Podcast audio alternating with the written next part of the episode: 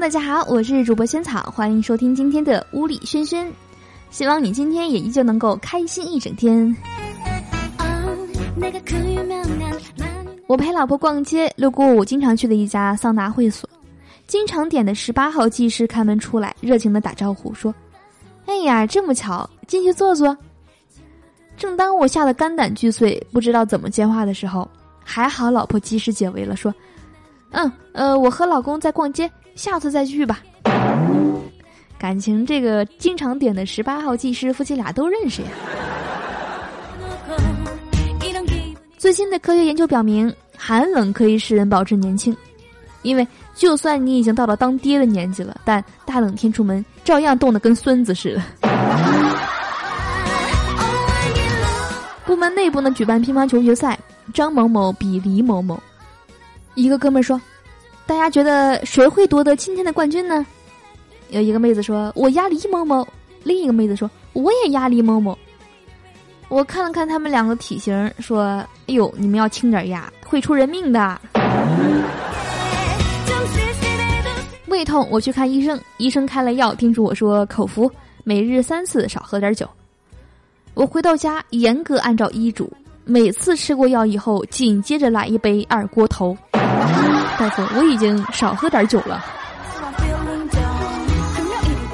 西藏回来之后呢，一直想取一个藏族名字，但是拿捏不准叫加仓没错还是平仓没错。朋友建议的许多名字都是很艰深的，寓意俊远，让我在思想进一步混乱中领悟了很多人生哲理。比较明哲慧智的名字有：加平都错、平仓却吉、持仓兼赞、空仓加错、加仓加错。今年第一次股票交易日大盘，我最终决定了，我就叫仓又加错。原来这位朋友是炒股的呀，各种仓。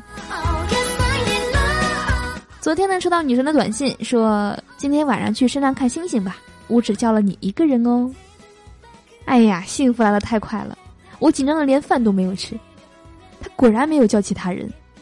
星光璀璨的夜晚啊，我自己在山上坐了一宿。食堂大妈说。每一次听见下课铃，我心里都会念一句：“敌军还有三十秒到达战场。”对于大部分考生来说，英语六级考试其实就是全国的英语第六感等级考试。也是做英语考试的时候，很多的时候是要看感觉的，直觉准不准？有一男同学问一女同学：“你想听什么歌？”女同学在学习，生气的说。不要说话，然后他就唱起来陈奕迅的《不要说话》，好冷这个笑话。有个孩子问他爸说：“爸，我咋总觉得我比别人笨呢？”他爸叹了一口气说：“哎，爸对不住你呀，爸年轻的时候贪玩，把你扔起来了五回，但只接住了四回。”好的，我是主播萱草。如果你身边呢也有笑话的话，欢迎分享给我，在留言板里或者我的微信公众账号搜索“萱草”。好的，那我们今天的节目呢就到这里了，我们明天的节目再见吧，拜拜。